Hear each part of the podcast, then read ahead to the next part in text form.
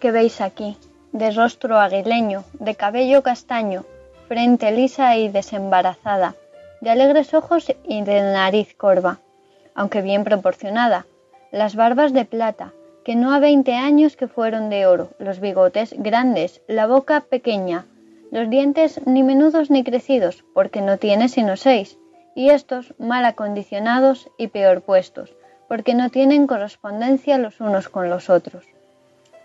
El cuerpo entre dos extremos, ni grande ni pequeño, la color viva, antes blanca que morena, algo cargado de espaldas y no muy ligero de pies. Este digo que es el rostro del autor de la Galatea y de Don Quijote de la Mancha, y del que hizo el viaje del Parnaso, a imitación del de César Caporal Perusino, y otras obras que andan por ahí descarriadas y quizá sin el nombre de su dueño.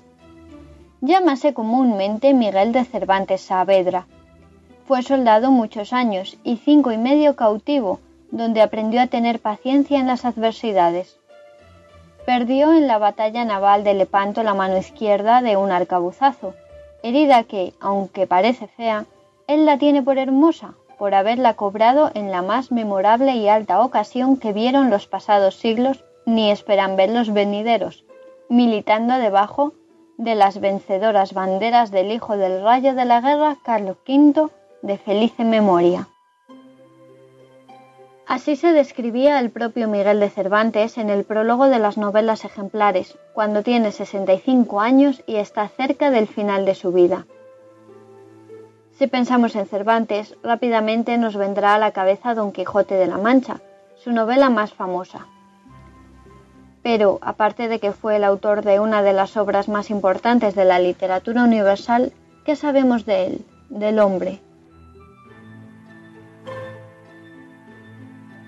Miguel de Cervantes Saavedra fue bautizado en Alcalá de Henares en octubre de 1547, por lo que está aceptado que este es su lugar de nacimiento, a finales de septiembre de ese mismo año.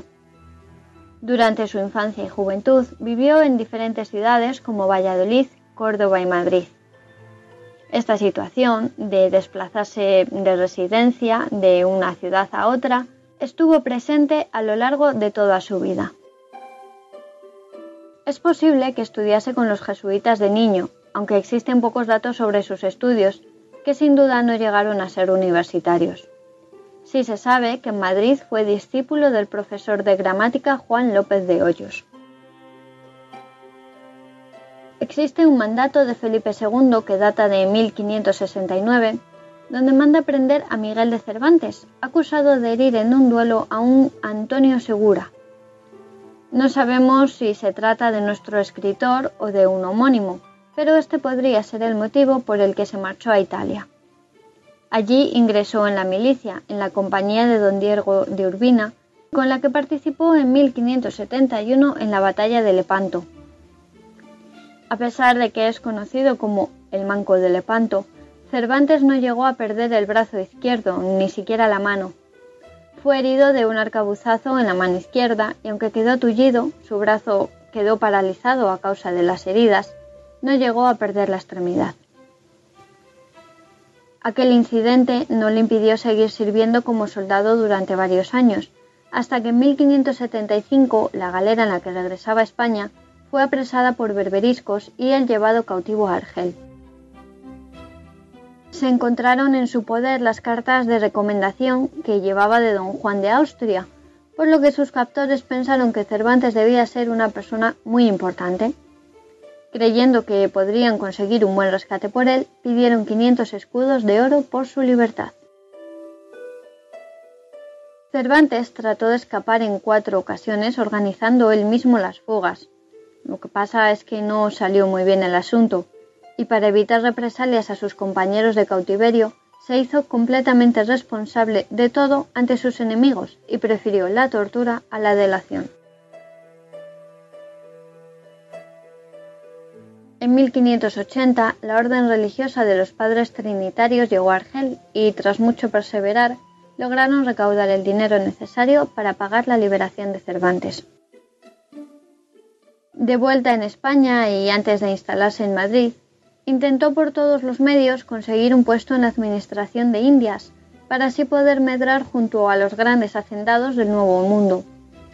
Su, llamémoslo así, sueño americano fracasó, pues todas sus solicitudes fueron rechazadas. Se empleó entonces como comisario de provisiones de la Armada Invencible.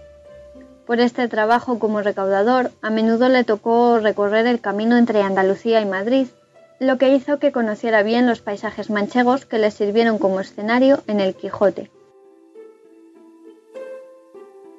Realizando este trabajo fue en dos ocasiones a la cárcel, la primera en 1592 por haber vendido trigo sin autorización y la segunda en 1597 por una serie de irregularidades en las cuentas debido a una estafa de la que fue objeto por un comerciante que un buen día desapareció con el dinero haciendo que la culpa pues recayera sobre el pobre Miguel de Cervantes. Falleció con 68 años en Madrid a causa de la diabetes. Era el 22 de abril de 1616. Llevamos ya tres temporadas y aún teníamos como tarea pendiente dedicar un programa a la máxima figura de la literatura española. ¿Qué mejor momento para hacerlo que en el cuarto centenario de su muerte? Una vez más, y en esta ocasión de la mano del gran Miguel de Cervantes, comienza leyendo hasta el amanecer.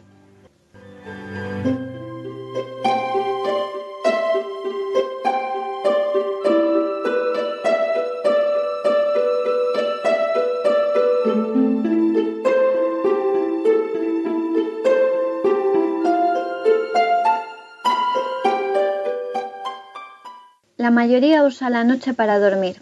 Leer es aprovecharla para vivir.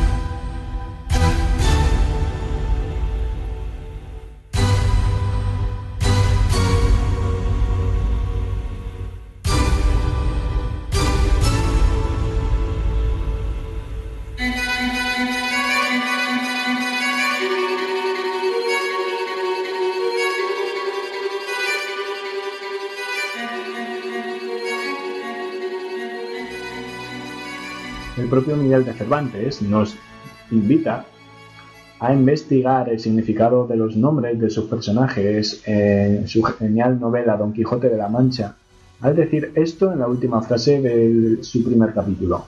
Don Quijote vino a llamarla Dulcinea del Toboso, porque era natural del Toboso, nombre a su parecer músico y peregrino y significativo, como a todos los demás que a él y a sus cosas había puesto. Esta frase autoriza a muchos eruditos a preguntarse lo que Cervantes entendía por significativo. Y una vez que lo aclaran, nos convida a emprender el desciframiento de los nombres de su personaje. Dicho concepto tan solo puede aprenderse resituándolo en el marco general de la teoría del lenguaje que seguía vigente entre los hombres de principio del 600. Así, eh, Covarrubias, en el Tesoro de la Lengua Castellana, nos dice, el lenguaje no era adquirido ni inventado por ellos, sino infundido del Señor. y con tanta propiedad que los nombres que Adán puso a los animales terrestres y a las aves fueron los propios que les competían. Porque conociendo sus cualidades y propiedades, les dio a cada uno el que esencialmente le convenía. Con esto empezamos a ver qué lejos estamos de la concepción moderna de lo arbitrario del signo lingüístico y cómo éste, en época de Cervantes, se consideraba desde la perspectiva de la adecuación entre significado y significante en la continuidad de la tradición bíblica, de la nominación realizada por Adán en la primera mañana del mundo. Así, en, en el capítulo liminar de la novela cervantina, leemos que el hidalgo, como un Adán en el paraíso, buscó para su montura, para él, para el gigante y para la dama, nombres apropiados o significativos. Esto es, nombres adecuados a su destino de papel, a sus ademanes y gestos, a sus dichas y desdichas. Si nos fijamos bien, vemos que Cervantes delega la función nominativa a su héroe, poniendo en escena la invención de los nombres clave de la novela, según la lógica de la historia. Primero el nombre del caballo, Rocinante, luego el del caballero, Don Quijote, luego el del monstruo, Caraculiambro, y por fin el de la dama, Dulcinea. En estos cuatro nombres estriba el edificio novelesco, nombres que, como las cuatro nombres del, nombre divino, Yahvé, figuran una manera de tetragramatón novelesco, clave del universo creado por Cervantes, quien quiso sugerir que todo estaba escrito y cifrado en estos nombres. Es lo que queremos presentaros ahora, en este pequeño rato, eh, del que vamos a hablar sobre el arte onomástico de Cervantes. Nos debemos dar cuenta que la novela cervantina ofrece un campo privilegiado para el análisis del nombre, el análisis onomástico, pues para descifrar los secretos de sus nombres las más de la mayoría de las veces, tan solo basta fijarse en glosas y comentarios que el mismo autor, como buen onomaturgo, brinda a sus lectores. Así, en efecto, el mismo autor nos revela el secreto de fabricación del nombre del primer personaje de la novela, el del caballo, al que, según refiere Cervantes, el héroe intentó poner un nombre, y citó, que declarase quién había sido el caballo antes que fuese de caballero andante y de lo que era entonces. Al fin le vino a llamar Rocinante, nombre a su parecer alto, sonoro y significativo, de lo que había sido cuando fue Rocín, antes de lo que ahora era, que era antes y primero de todos los rocines del mundo. Es decir, todo lo entendemos.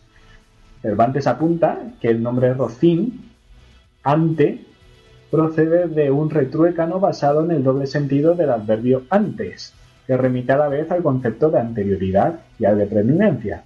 Este retruécano sirve para designar al rocín de antes, es decir, al, pobre caballo de trabajo de mal atrás y flaco, y que por la magia de la escritura cervantina queda convertido en la famosa montura del más ilustre de los caballeros, y va antes de los demás rocineros del mundo.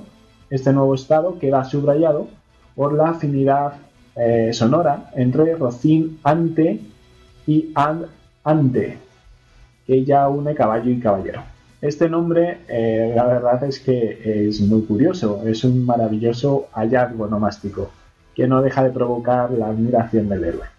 Por eso Cervantes, unos capítulos después, no vacila en poner en boca de Sancho Panza uno de los más vibrantes homenajes que en materia de nombre se puede tributar, haciendo decir al escudero, el nombre del caballo de mi amo, Rocinante, en ser propio excede a todos los que se han nombrado.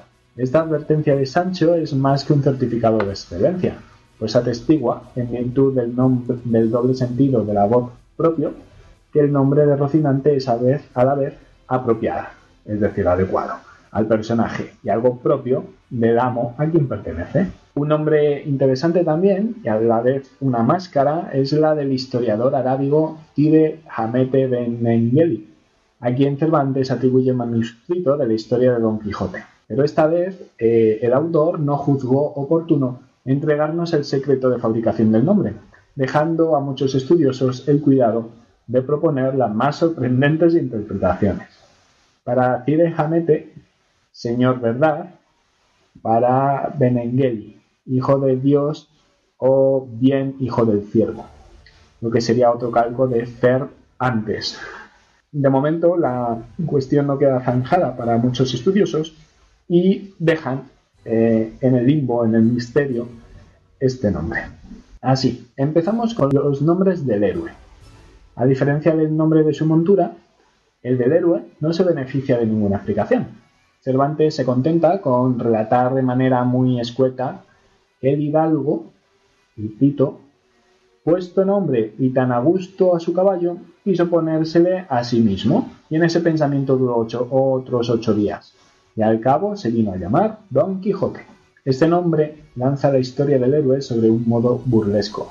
Quijote es armadura femoral, según Nebrija, y símbolo del deseo amoroso que nunca afloja, según un antiguo cancionero castellano. Elementos paródicos ambos, si recordamos, que designan al que Cervantes define en su prólogo como el más casto enamorado, y a quien Sancho presenta como el matador de la doncella. No cabe duda que el nombre de Don Quijote es un emblema cómico y constituye la perfecta antítesis del icono del brazo armado de un, Lancelot como ideal de caballero famoso de la novela de caballerías. También hay que, hay que subrayar que la evocación del sobrenombre Mancha, junto con otras voces como linaje y honra, no solo sirven para designar la patria chica del héroe, sino que también alude a los prejuicios relativos a la impureza de sangre, a la negra mancha, que se achacaba a los descendientes de judíos y moros. Pero bueno, volviendo al nombre del Quijote, inicia la historia del héroe del cual Cervantes infiere una prehistoria o genealogía bastante curiosa,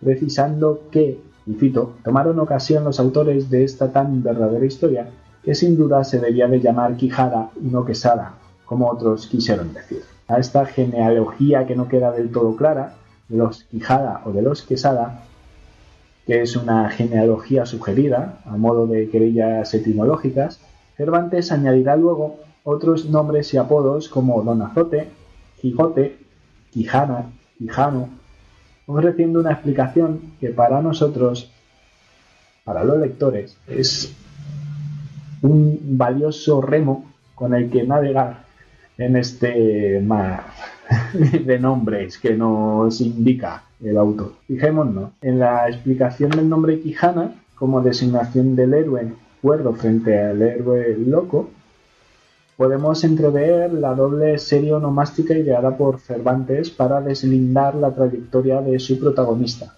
que tuvo primero un juicio sano, que es sano, y sano, quijano, y después se volvió loco, que es tote, quisote, quijote, para volver finalmente a su estado inicial de cordura recuperando su nombre de Alonso Quijano, el bueno, en el sentido de sano.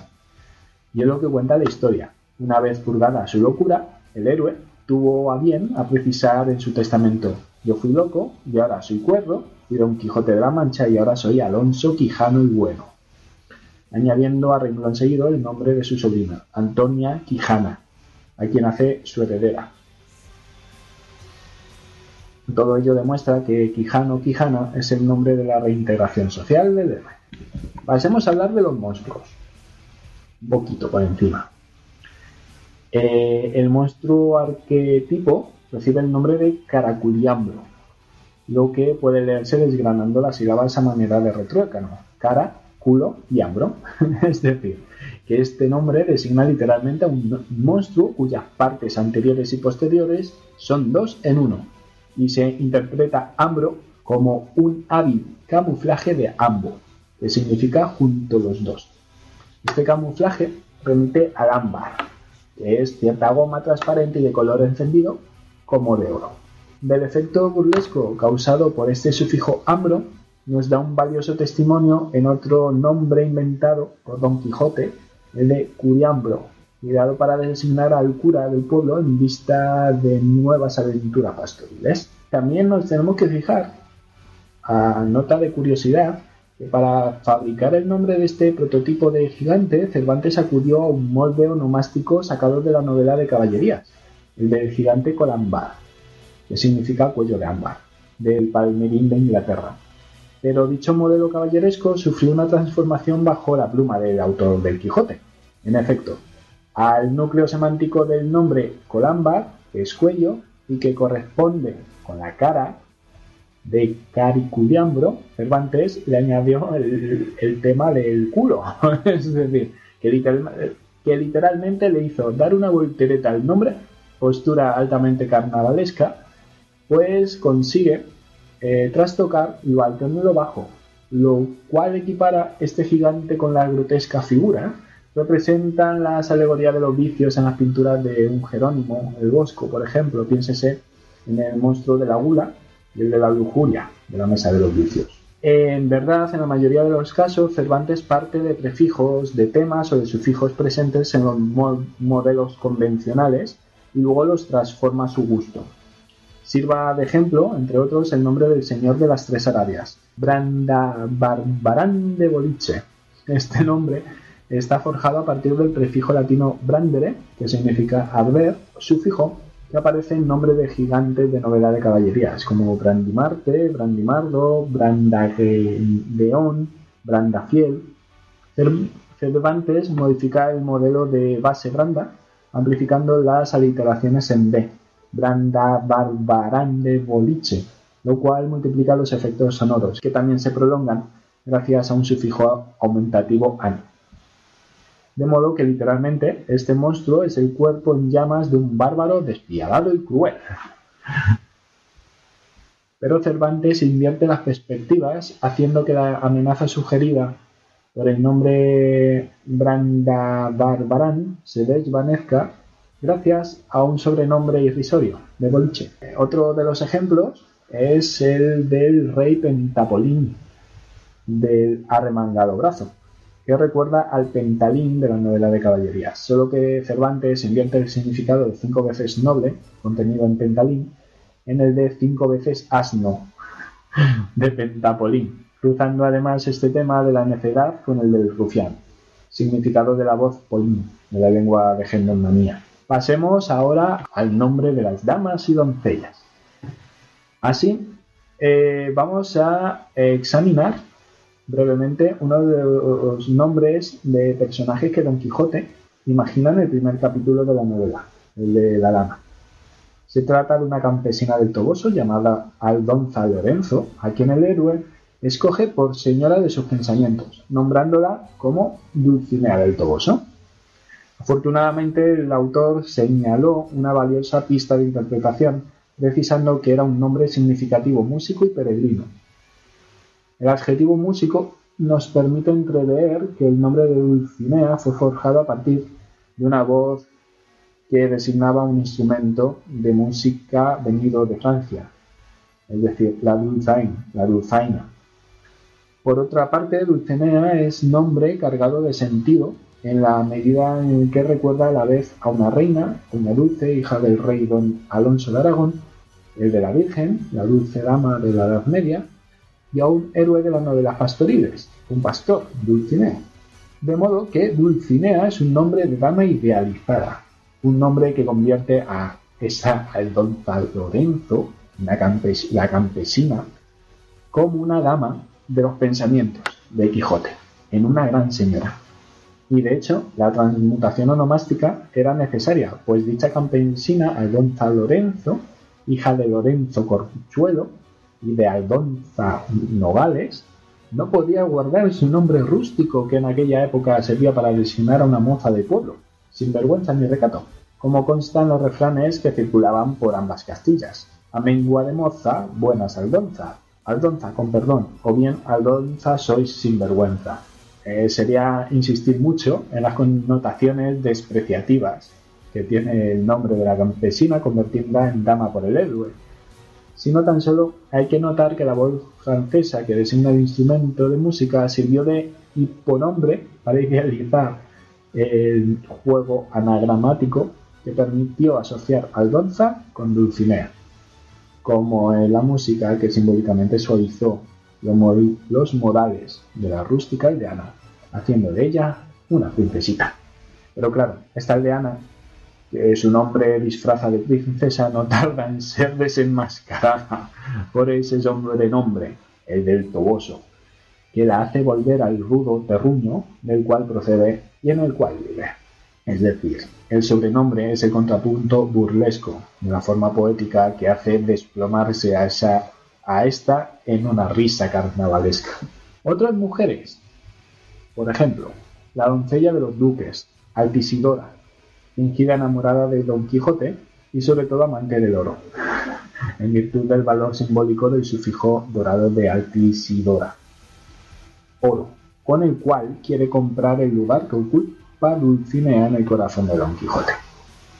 Así es también la falsa dueña dolorida, que no es sino el mayordomo de los duques disfrazado para engañar a Don Quijote y al Sancho, dueña bien nombrada, como las señoras ancianas que siempre son quejicosas y llorosas, y cuyo traje amplio de toca largas y montiles prefigura el segundo papel del personaje, que se transforma luego en Condesa Trifaldi, o de tres faldas, o de tres colas, alias la Condesa Lobuna. Esta creación onomástica ternaria remite al vestido de, tres puntas, las cuales se sustentaban en las manos de tres pajes, haciendo una vistosa y matemática figura con aquellos ángulos agudos que las tres puntas formaban. Otra de las mujeres de la novela es la hechicera mentironiana, alegada como testigo de la falsa promesa del barbero a Sancho o bien de la princesa Nicomicona, literalmente mona de las monas o de la dama Miulina, llamada literalmente dama maulladora, otra falsa enamorada del héroe. Para cerrar este, este monográfico, hay que decir que nos hemos dejado muchos nombres por el camino. Se puede venir a la cabeza el nombre de Nicolás el Barbero, que puede ser Nicolás Niculoso, pero siempre ridículo y afeminado. O los nombres del bachiller, eh, de pequeño cuerpo y denominado Sansón Carrasco, es decir, siempre buscando la ironía, la risa, la carcajada. Esto nos permite entender cómo Cervantes disfruta mucho jugando con los nombres, bromeando, divirtiéndose y dejándose simplemente llevar, muchas veces por la homofonía las asociaciones paranomásticas o creando con ellas etimologías significativas que aporten la prueba del carácter motivado de la denominación. Así podemos afirmar, o se puede afirmar, que el rasgo distintivo de la escritura cervantina, su aspecto creador e innovador, residen en el hecho de que Cervantes desmonta o, deconstruye la mecánica de la fábrica de los nombres convencionales, sean caballeros o pastoriles, en fin, como hemos visto en, esta desestabilización de los patrones fijos según los cuales se cortaban antaño los nombres, reside el genio creador no lo siguiente de un verdadero carnaval onomástico.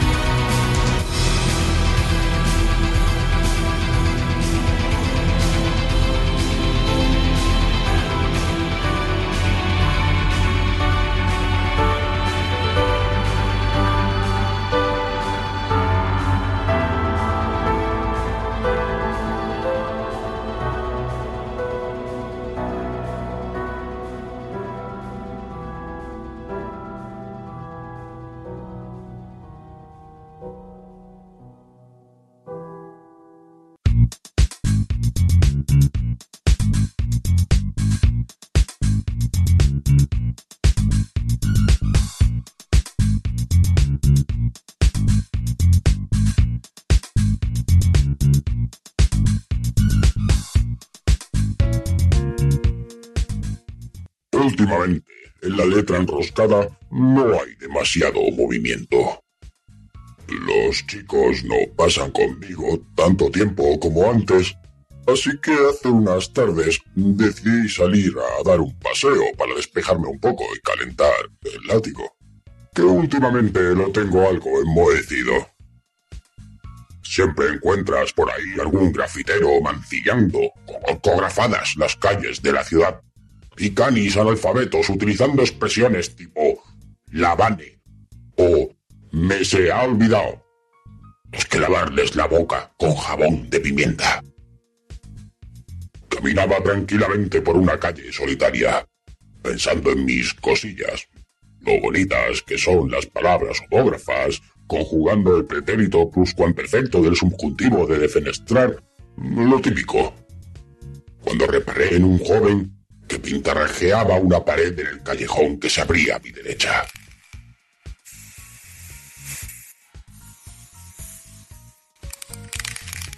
Sigiloso como un H, me deslicé entre los cubos de basura y subí a la escalera de incendios que había justo detrás del chico.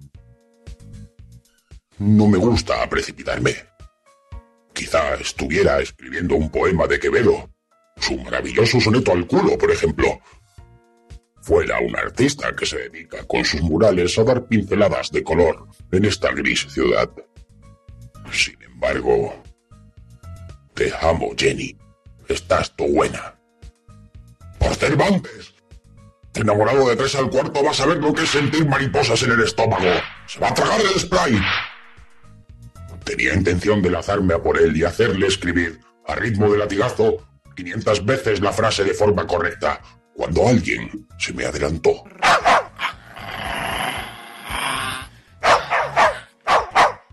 ¿Qué veían mis ojos?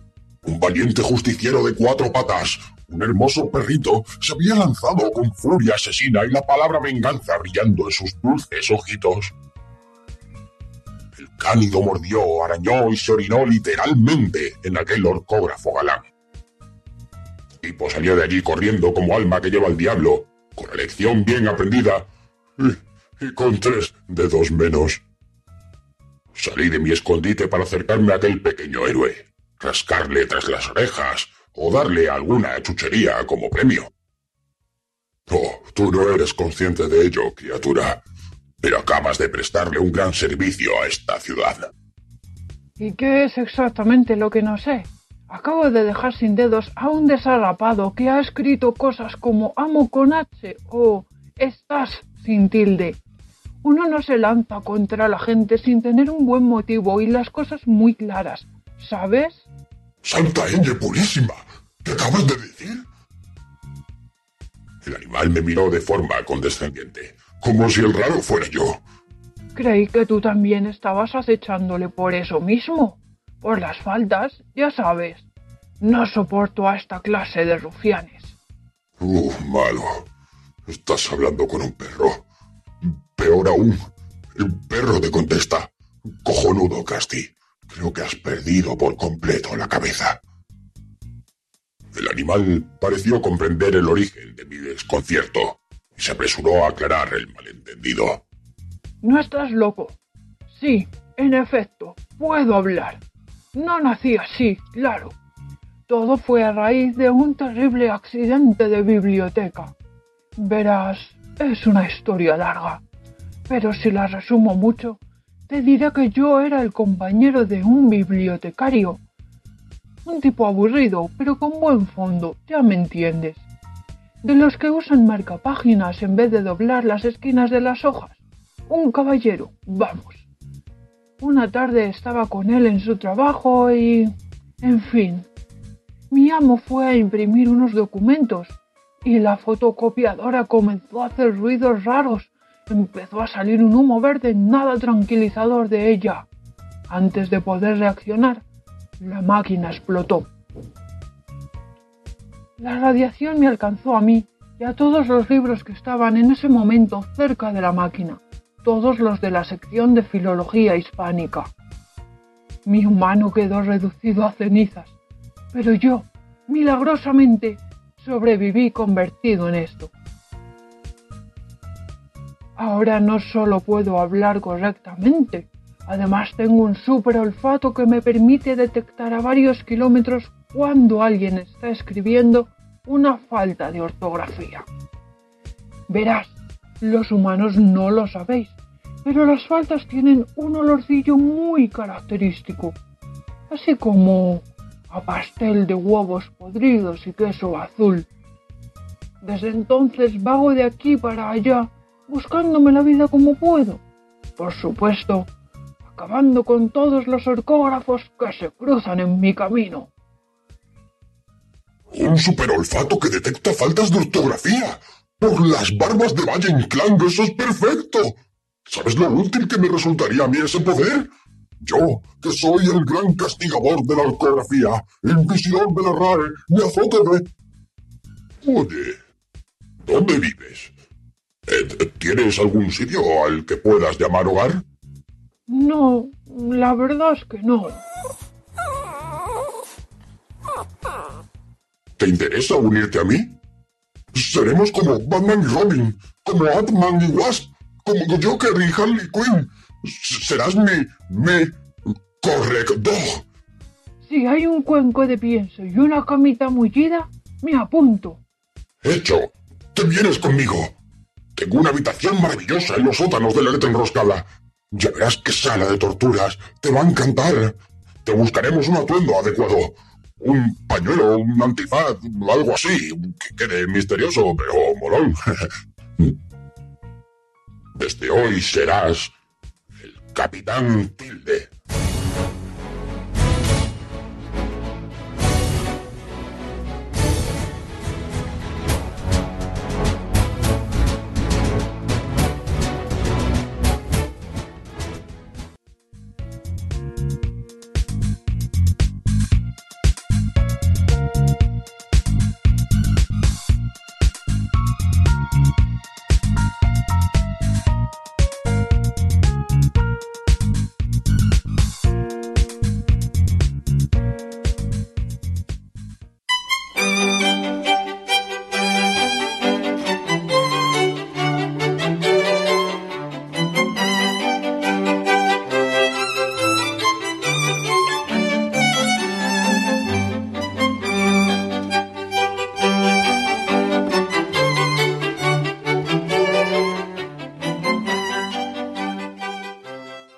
Buenas noches, una vez más, a nuestros bienvenidos, a nuestros libros de la semana. Hoy estamos aquí para hablar del Gran Cervantes, aprovechando que es, como no, el cuarto gran centenario de, su muerte. De primero advertiros que no vamos a hablaros de Quijote, ya que si, bueno, sois habituales, ya sabéis que hablamos en el programa del Renacimiento sobre él, y que, claro, pues oye, hay, hay más vida, ¿no? Hay más cosas aparte del Quijote de Cervantes. Así que estamos aquí los de siempre. Buenas noches, Chris. Hola, buenas noches, ¿qué tal? Buenas noches, Jonathan. Buenas noches, ¿qué tal? Y un servidor, que si no se me veis mi nombre ya a estas alturas ya os vale. Así que eh, vengo a hablaros de las novelas ejemplares de honestísimo entretenimiento, más conocidas como las novelas ejemplares, así, para los colegas. a ver, son una serie de novelas cortas, 12 en concreto, eh, y están escritas entre 1590 y el 1612 estas obras son las primeras novelas, según el modelo italiano, escritas en castellano, cosa de la que se jactaba el mismísimo Cervantes, que venía a decir que éstas habían salido completamente de su ingenio, que no eran una copia de las italianas, ¿no? O una mera traducción de estas. Eh, sí, vamos, que no decía que no, que no se las había robado los italianos también, básicamente. La segunda parte de su título, la, la de ejemplares, ¿no? se debe a que estas tenían un carácter didáctico y moral moral de su tiempo, claro está. Y esto lo digo porque, oye, hay algunos relatos que dices, joder, menuda moral, ¿no? Pero es, eh, a ver, tenemos que ponernos en situación, ¿no? Como todo clásico que se precie. Estas novelas se dividen en dos grupos. Están las idealistas, que son las más cercanas a las italianas, las que se tratan, pues, sobre todo enredos amorosos, muchos acontecimientos, personajes idealizados y sin apenas reflejo de la realidad, que vienen siendo las tituladas pues El amante liberal, Las dos doncellas, La española inglesa, La señora Cornelia y La fuerza de la sangre. En el segundo grupo tenemos a las realistas, en las que se describen más ambientes y personajes reales y que tienden a la crítica, tanto social como fiscal e incluso de las costumbres de la época. Los títulos de este grupo son eh, Rinconete y Cortadillo, el licenciado Vidriera, la gitanilla, el coloquio de los perros y la ilustre fregona. Aun con todo esto, eso sí, hay que decir que la agrupación no es exacta al 100%, ya que, por ejemplo, en las novelas más realistas se pueden encontrar también pues, elementos idealizantes, por decirlo de alguna manera. En estas obras también, pues, oye, podemos ver la genialidad de Cervantes, ya que si vamos, eh, pues, analizando un poco a la, vez que, a la vez que vamos leyendo, podemos llegar a ver la importancia de un argumento fuerte que consigue el autor, pues, con delirantes, absurdos, conmovedores algunas veces y muy diferentes comportamientos de la psique humana. Además también pues observaremos el arte narrativo de Cervantes, que emplea varios registros que nos hacen conocer más la época y la sociedad en la que el autor vivía y su preocupación por la ética, mostrándonos ese idealismo moral que se traduce pues eh, en la alabanza de la libertad y de la honra. Advertencia para el lector, ¿vale? Estas obras, como he dicho antes, como la de cualquier clásico que se precie, no son aptas para cualquiera si queremos disfrutarla, pues oye, tenemos que conocer más al autor y al estilo de la época, pues oye, ya que un lector corriente ¿no? de la literatura actual puede llegar a ser pesado tanto diálogo y saturación de vocabulario, ya que debido a lo que estamos acostumbrados ahora, pues hay poco hechos y acciones en sí y sobre todo muchísima conversación. Esto, si no se sabe sobre lo que uno va a leer, ¿no? Pues oye, a veces puede resultar perfectamente entendible que pueda resultar un poco aburridas. Así que, oye, pues tomáoslo con calma, disfrutad de estos clásicos, que sin duda alguna merecen la pena, y así, pues, oye, al menos es una forma de saber de dónde viene la novela castellana. Cervantes sí se jactaba de que esta, eh, la, novela, sus novelas ejemplares eran las primeras escritas en castellano. Sí. Pero mentía un poco porque de, si eran al estilo de la novela, de la novela, de lo que nosotros llamaríamos relatos. Sí, sí, sí, sí. No es novela. Lo que, hacen, lo que hace Cervantes no es una novela, son las novelas eh, italianas que son que son básicamente relatos. Sí, esas, claro. era lo que se llamaba novela en aquella época. Claro, tipo del el de Camerón, los cuentos del de Camerón y todo esto. Sí, sí, sí, sí. Es como una antología del siglo XVI, sí. Básicamente. sí. sí, bueno, lo escribió entre el siglo XVI y XVII. ¿no? Sí, 1590, entre 1590 y 1612, sí. Exacto, pues, pues sí. Finales del 16 y principios del 10. Exacto. Sí. Pues nada, ahora que las antologías están tan de moda, pues y pues, aprovechando que es el cuarto centenario de, de la muerte de Cervantes, pues la gente mira, a los que les gusten las antologías que aprovechen. Exacto, y además eso, pues oye, debido a que son cortas, ¿no? 12 historias mm. cortas y demás, pues es una buena forma de acercarse a Cervantes, si alguien no se ha acercado todavía a él. Y además se conoce el, entorno de la época. Las, exacto, exacto. Exacto, entonces... Sí, yo creo que es, algo muy importante en, en bueno, en las novelas de Cervantes, en El Quijote, ¿no? Que es un, retrato, pues, de, la sociedad y de cómo vivían mm. entonces y, te ayuda mucho a, viajar a la época. Exacto, sí, además eso, eh, pues aprendes sus, costumbres, formas, cómo vivían, etcétera. Es, rico, es rico sobre todo también por eso. Pues te transporta a otra época, a otro, a otro tiempo. Un detalle que quería comentar, eso sí, eh, con, lo que decía de la moral de la época, es que, por ejemplo, hay uno de los relatos ¿no? de estas novelas ejemplares que se llama La fuerza de la sangre. Mm. Se puede decir que casi es policíaco, ¿no? Pues, eh, una doncella es violada con los ojos tapados y logra reconstruir así de forma intelectual el crimen hasta dar con el culpable, ¿vale? ¿Qué pasa? Que sí, queda con el culpable, pero no para enjuiciarlo ni nada, que es lo que se pensaría en la moral actual, sino para forzar que se case con ella y así restituya su honor. Claro. por eso digo que hay que, que, oye, que sí que es la moral de la época y que hay que ver que, pues, eso, son otros tiempos, ¿no? Que claro, lo de la honra y el honor es una jodienda entenderlo ahora. Exacto, exacto. Porque lo de sí, tú, para que yo recupere la honra, Cásate conmigo. Cásate conmigo, ¿sabes? Pero que además es, algo absolutamente aberrante que una mujer se tenga que casar con su violador. Es algo terrible. eso es un poquito heavy, sí, sí. Pero bueno, es lo que dices, es ponerse en el pensamiento que tenían en aquella época. Un detalle que quería comentar es que por, el, por este cuarto centenario, eh, el Instituto de las Letras de Argentina, creo recordar, ha sacado la versión en cómic de estas 12 de estas novelas ejemplares de las 12. Interesante. Ah, qué Pero en un cómic, además, actual. O sea, han adaptado, por así decirlo, todos los relatos a qué hubiera pasado en la realidad, cosa que es bastante complicada. La realidad, me refiero, en la actualidad. Vamos. Ah, vale. Cosa Hostia. que es bastante complicada construir textos de hace 400 años a una sociedad actual. Pero Qué por lo visto, sí, sí, lo han conseguido y de una forma muy buena. O sea, tengo, tengo interés, tengo interés en, en ver esta obra, a ver qué tal. Qué curioso. Sí, sí, sí. Pues yo voy a hablaros de una novela que es bastante fantástica. Eh, se llama Los trabajos de Persiles y Sigismunda, que vaya nombre feo le puso la pobre. Pero bueno, eh, he escogido esta porque eh, es la última novela que escribió Cervantes y se publicó de forma póstuma en el año 1617. sí. La obra la terminó poquitos días antes de su muerte. Y bueno, pienso que esto tiene un significado especial, ya que además Cervantes en esta obra ya se estaba despidiendo de, de la vida.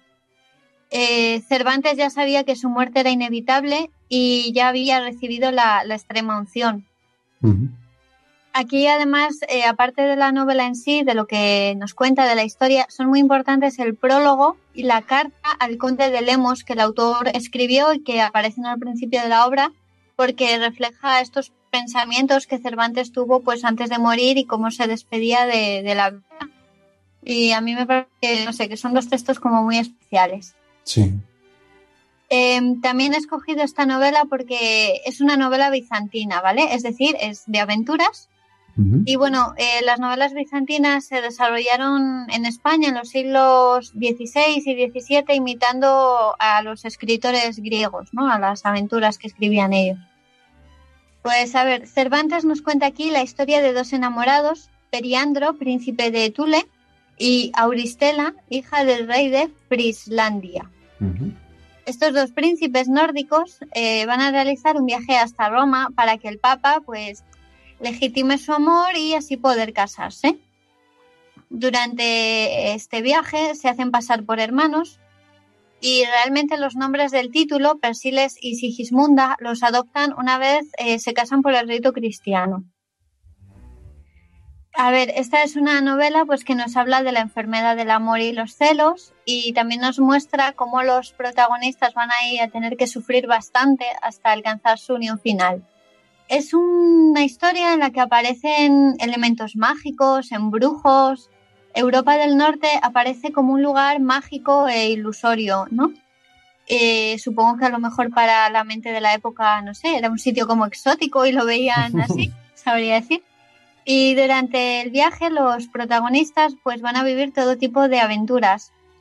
Eh, nos voy a contar ahí capítulo por capítulo porque nos eternizamos, pero bueno, que sepáis que pues van a, evidentemente los protagonistas se van a separar para luego poder reencontrarse.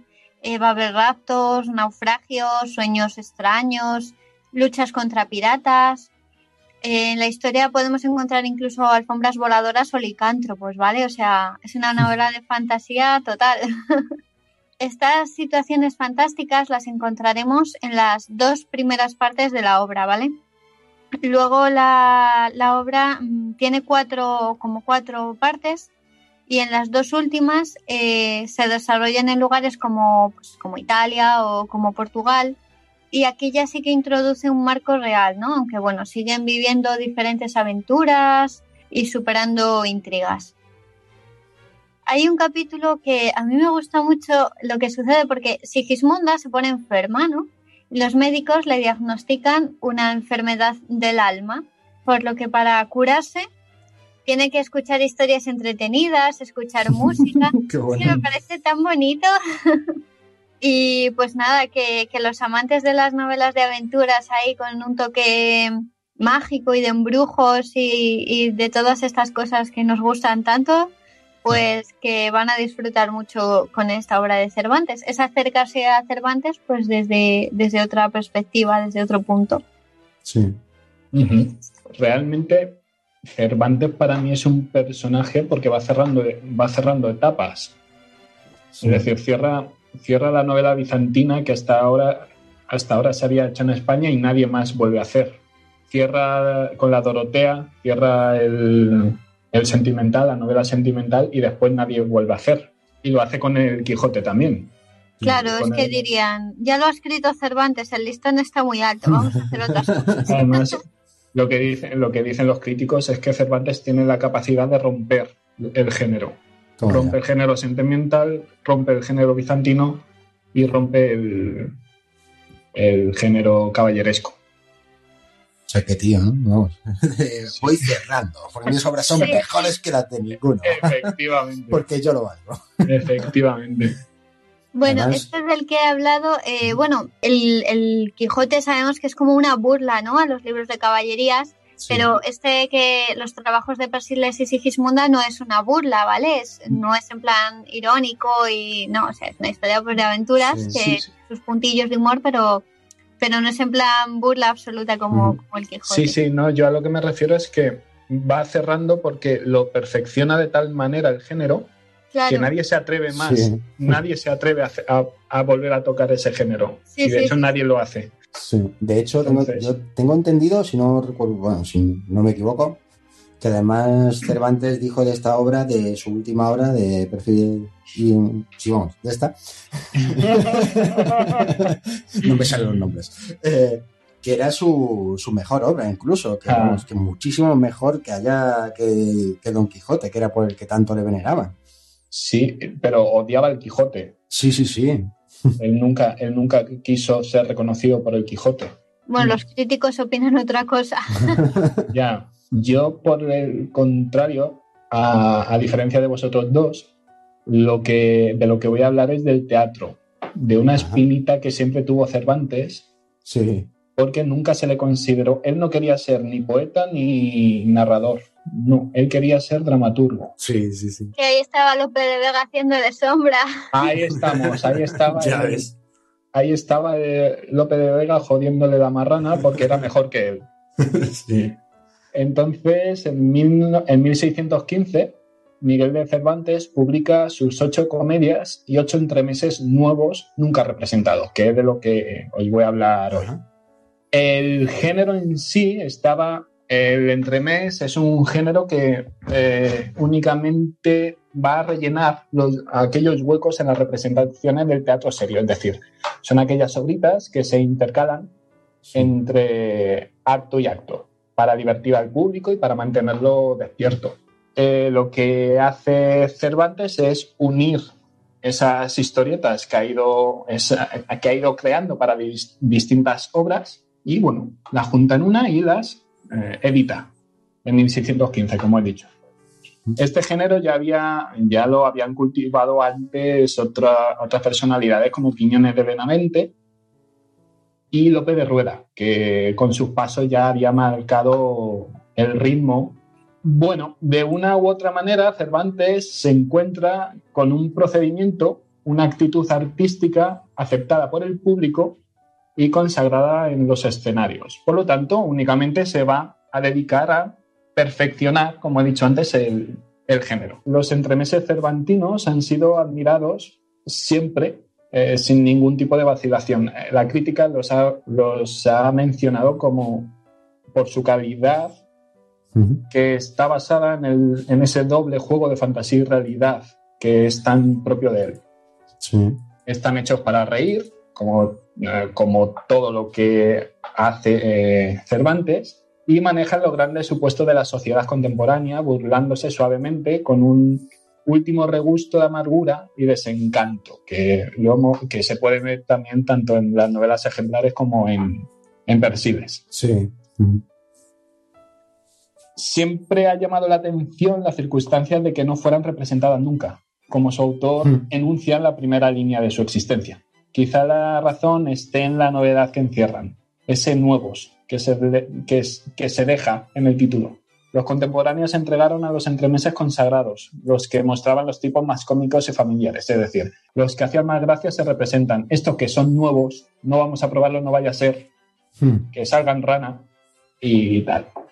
Bueno, no es muy arriesgado suponer que actores y empresarios de la época se sintieran, como digo, quizá un poco recelosos por este, por este hecho. De hecho, la queja que siempre hace Cervantes en los meses aparece detrás de la broma, pero está ahí.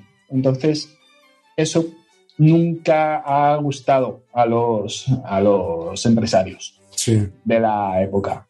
Tras ese lenguaje gracioso y chispeante de los personajes hay una gran crítica a la sociedad. Eh, bueno, como hemos comentado antes, eh, en una sociedad decididamente acorde con sus circunstancias, esas leves insinuaciones, por ligeras que fuesen, resultarían, pues, ¿qué quieres que te diga? Menos comerciales. Entonces, ¿para qué lo vamos a representar? Quizá algo de esto se esconde, irónicamente, en las aseveraciones de Cervantes escritas en la dedicatoria de la primera edición, que dirige también al conde de Lemos, que dice, los, mis entremeses no van manoseados ni han salido al teatro merced a los farsantes que de puro discretos no se ocupan sino en grandes obras y de grandes autores, puesto que tal vez se engañan. Es decir, que lo suyo está escrito de una mano sin ninguna intención de agradar al público, sino que él lo ha escrito porque realmente lo siente así. Realmente con eso está diciendo en plan, yo no soy un vendido, no fabrico mi obra, estoy escribiendo lo que yo siento. Totalmente. Ahí estamos. Escribía lo que quería y le apetecía, básicamente. Efectivamente, y, y, por lo que decíamos antes, no podía hacer sombra a Lope de Vega. Entonces no le quedaba más que decir, no le quedaba más que decir esas cosas.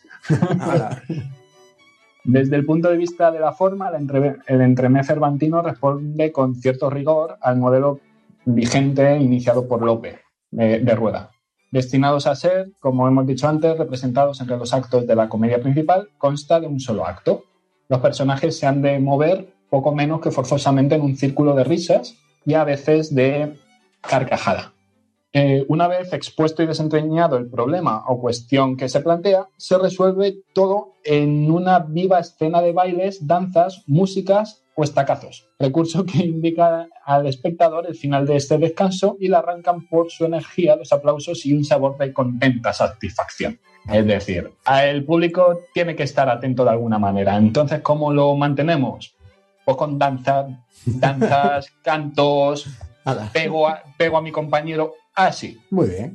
entretenimiento por ahí, ¿no? Sí, Efectivamente. Los personajes en el entremés son los tipos, son los personajes tipo. El viejo achacoso, el gruñón, el celoso, el rufián, el santurrón, el soldado fanfarrón, el vizcaíno, todos estos que más o menos se, se mantienen. Como en todas las obras breves, el autor ha de poner al máximo rendimiento su, su personal habilidad, sus recursos, su gracia, su gracia expresiva, para mantener vivo el interés y llenar cumplidamente el tiempo y el espacio. Los entremeses de Cervantes eh, siguen esas pautas con bastante fidelidad, como digo.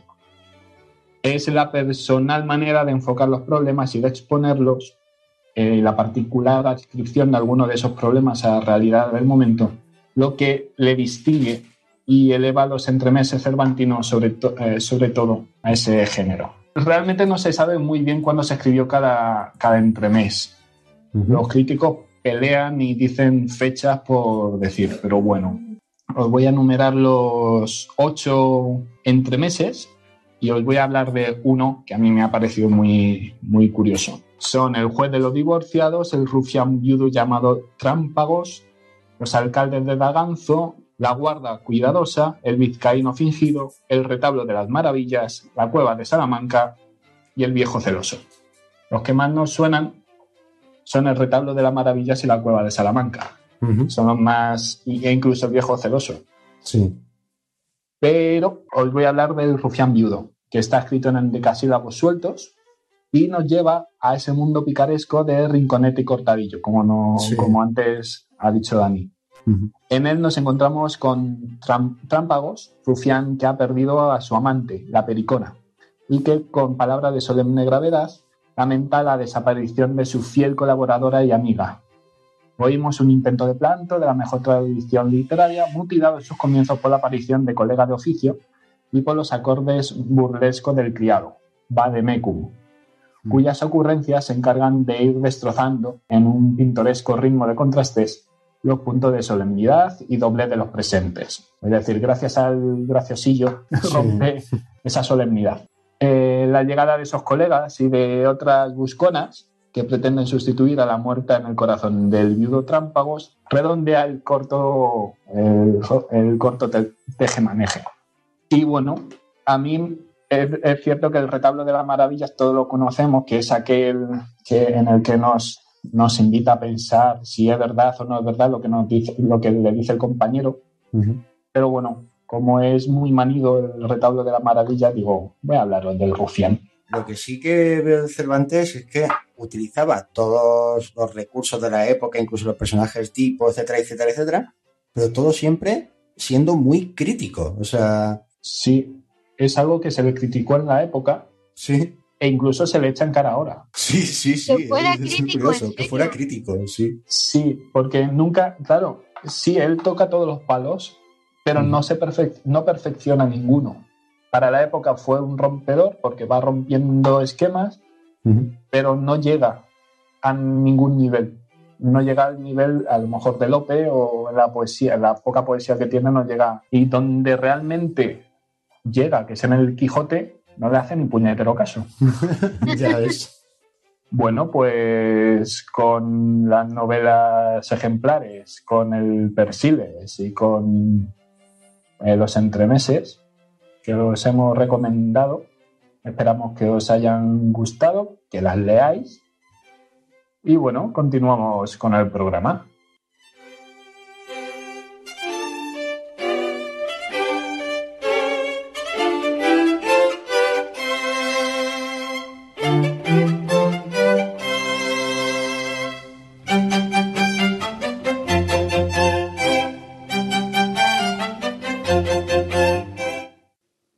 Relato de esta semana pertenece, como no podía ser de otra manera, a Miguel de Cervantes Saavedra. Su título, El enamorado portugués.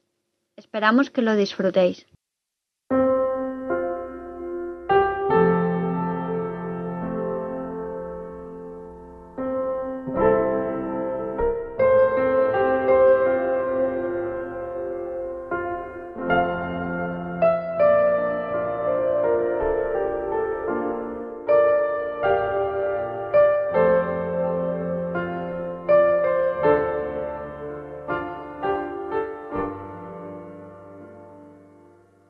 Yo, señores, soy portugués de nación, noble en sangre, rico en los bienes de fortuna y no pobre en los de naturaleza. Mi nombre es Manuel de Sosa Coitiño, mi patria, Lisboa, y mi ejercicio el de soldado. Junto a las casas de mis padres, casi pared en medio, estaba la de otro caballero del antiguo linaje de los Pereiras, el cual tenía una sola hija, única heredera de sus bienes, que eran muchos báculo y esperanza de la prosperidad de sus padres, la cual, por el linaje, por la riqueza y por la hermosura, era deseada de todos los mejores del reino de Portugal. Y yo, que como más vecino de su casa tenía más comodidad de verla, la miré, la conocí y la adoré con una esperanza más dudosa que cierta, de que podía ser viniese a ser mi esposa. Y, por ahorrar de tiempo y por entender que con ella habían de valer pocos requiebros, promesas ni dádivas, determiné de que un pariente mío se la pidiese a sus padres para esposa mía, pues ni en el linaje, ni en la hacienda, ni aun en la edad diferenciábamos en nada. La respuesta que trujo fue que su hija Leonora aún no estaba en edad de casarse, que dejase pasar dos años, le daba la palabra de no disponer de su hija en todo aquel tiempo sin hacerme sabidor de ello. Llevé este primer golpe en los hombros de mi paciencia y en el escudo de la esperanza, pero no dejé por esto de servirla públicamente a sombra de mi honesta pretensión, que luego se supo por toda la ciudad. Pero ella, retirada en la fortaleza de su prudencia y en los retretes de su recato, con honestidad y licencia de sus padres, admitía mis servicios y daba a entender que, si no los agradecía con otros, por lo menos no los desestimaba. Sucedió que, en este tiempo, mi rey me envió por capitán general a una de las fuerzas que tiene en Berbería, oficio de calidad y de confianza. Llegóse el día de mi partida, y pues en él no llegó el de mi muerte, no hay ausencia que mate ni dolor que consuma. Hablé a su padre, hícele que me volviese a dar la palabra de la espera de los dos años. Túvome lástima, porque era discreto, y consintió que me despidiese de su mujer y de su hija, Leonor, la cual, en compañía de su madre, salió a verme a una sala, y salieron con ella la honestidad, la gallardía y el silencio. Pasméme cuando vi tan cerca de mí tanta hermosura. Quise hablar y anudóseme la voz en la garganta y pegóseme al paladar la lengua y ni supe ni pude hacer otra cosa que callar y dar con mi silencio indicio de mi turbación, la cual, vista por el padre, que eran tan cortés como discreto, se abrazó conmigo y dijo Nunca, señor Manuel de Sosa, los días de partida dan licencia a la lengua que se desmande, y puede ser que este silencio hable en su favor de vuesa merced más que alguna otra retórica. Vuesa merced vaya a ejercer su cargo y vuelva en buen punto, que yo no faltaré ninguno en lo que tocare a servirle. Leonora, mi hija, es obediente y mi mujer desea darme gusto, y yo tengo el deseo que he dicho, que con estas tres cosas me parece que puede esperar vuesa merced buen suceso en lo que desea. Estas palabras todas me quedaron en la memoria y en el alma impresas de tal manera que no se me han olvidado, ni se me olvidarán en tanto que la vida me duraré. Ni la hermosa Leonora ni su madre me dijeron palabra, ni yo pude, como he dicho, decir alguna. Partíme a Berbería, ejercité mi cargo con satisfacción de mi rey dos años. Volví a Lisboa y hallé que la fama y hermosura de Leonora había salido ya de los límites de la ciudad y del reino, y extendídose por Castilla y otras partes, de las cuales verían embajadas de príncipes y señores que la pretendían por esposa. Pero, como ella tenía la voluntad tan sujeta a la de sus padres, no miraba si era o no solicitada. En fin, viendo yo pasado el término de los dos años, volví a suplicar a su padre me la diese por esposa. Ay de mí, que no es posible que me detengan estas circunstancias, porque a las puertas de mi vida está llamando la muerte. Y temo que no me ha de dar espacio para contar mis desventuras, que, si así fuese, no las tendría yo por tales. Finalmente, un día me avisaron que, para un domingo venidero, me entregarían a mi deseada Leonora, cuya nueva faltó poco para no quitarme la vida de contento. Convidé a mis parientes, llamé a mis amigos, hice galas, envié presentes, con todos los requisitos que pudiesen mostrar ser yo el que me casaba y Leonora la que había de ser mi esposa. Llegóse este día, y yo fui acompañado de todo lo mejor de la ciudad a un monasterio de monjas que se llama de la Madre de Dios, donde me dijeron que mi esposa, desde el día antes, me esperaba, que había sido su gusto que en aquel monasterio se celebrase su desposorio, con licencia del arzobispo de la ciudad. Detúvose algún tanto el lastimado caballero, como para tomar aliento de proseguir su plática, y luego dijo Llegué al monasterio, que real y pomposamente estaba adornado. Salieron a recibirme casi toda la gente principal del reino, que allí aguardándome estaba, con infinitas señoras de la ciudad, de las más principales.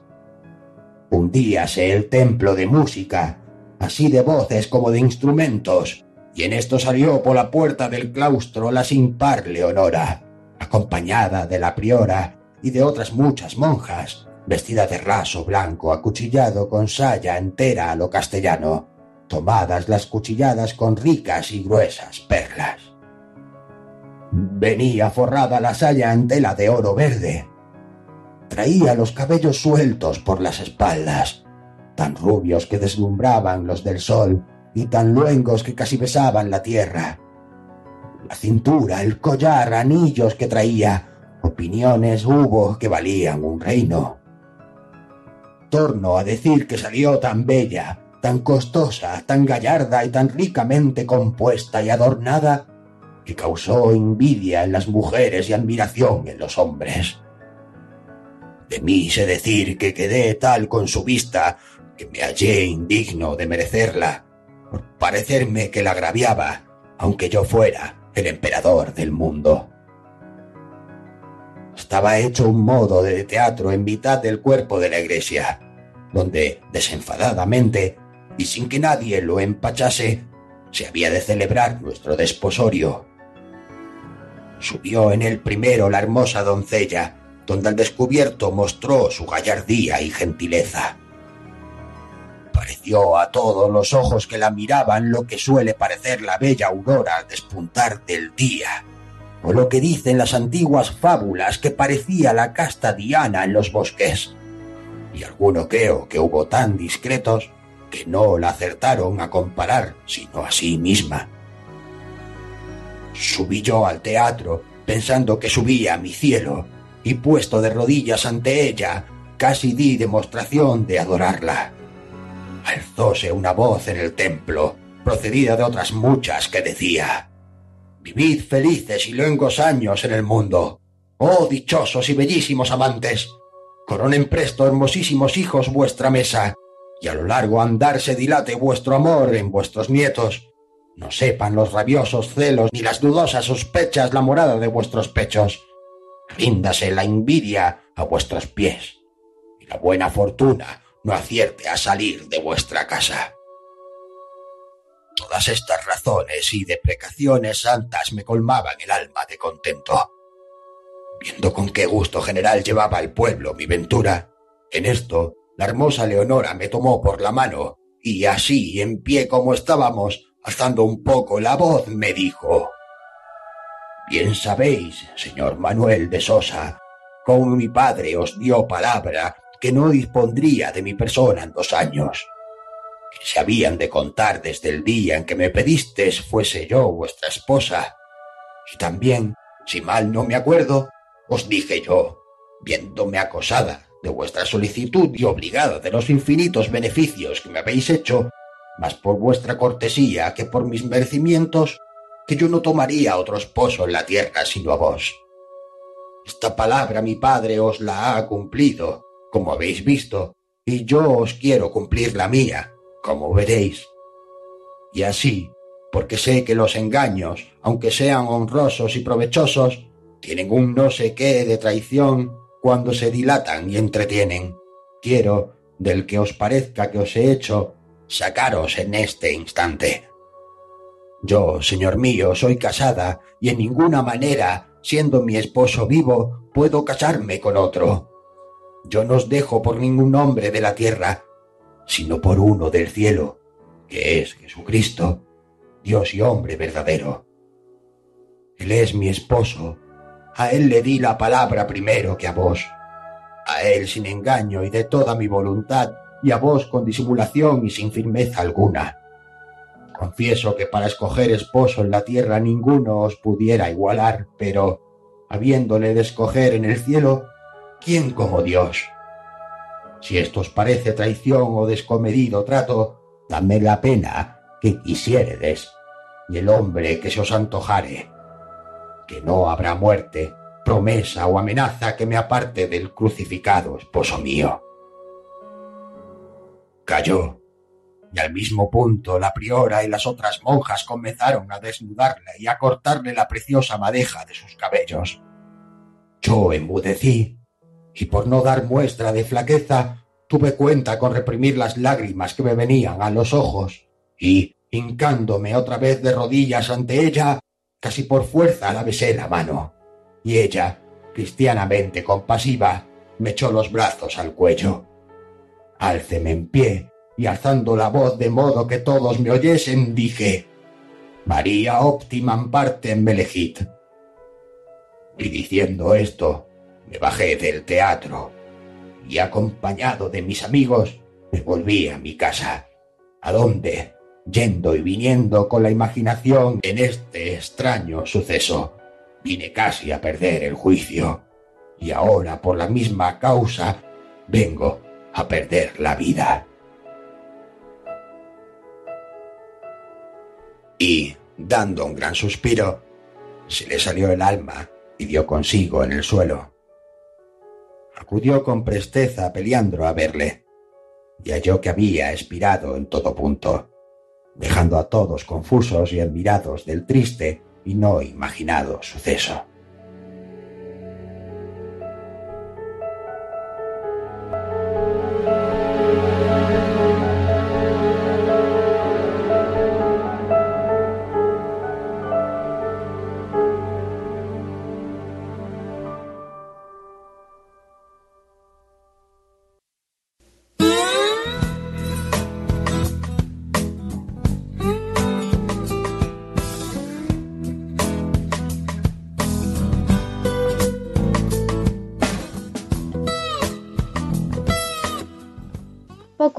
Va saliendo el sol, así que hasta aquí llega nuestro programa de hoy. Esperamos que os haya gustado, que os haya ayudado a conocer más sobre la vida y la obra de Miguel de Cervantes y que os anime a leer más obras suyas, además del Quijote. Y que si no la habéis leído aún, pues mirad, este es un buen año para hacerlo. Como cada semana, os recordamos que podéis seguirnos en nuestra web www.leyendohastalamanecer.com y en las redes sociales Facebook y Twitter. Cervantes desarrolló un gran amor por la libertad, después de haberla perdido por tanto tiempo en diferentes ocasiones, tanto en su confinamiento en Argel como en la cárcel. Esto lo plasma en el Quijote, cuando el famoso hidalgo le dice a su escudero la que hoy será nuestra cita del programa. La libertad, Sancho, es uno de los más preciosos dones que a los hombres dieron los cielos. Con ella no pueden igualarse los tesoros que encierran la tierra y el mar. Por la libertad, así como por la honra, se puede y debe aventurar la vida. Buenos días.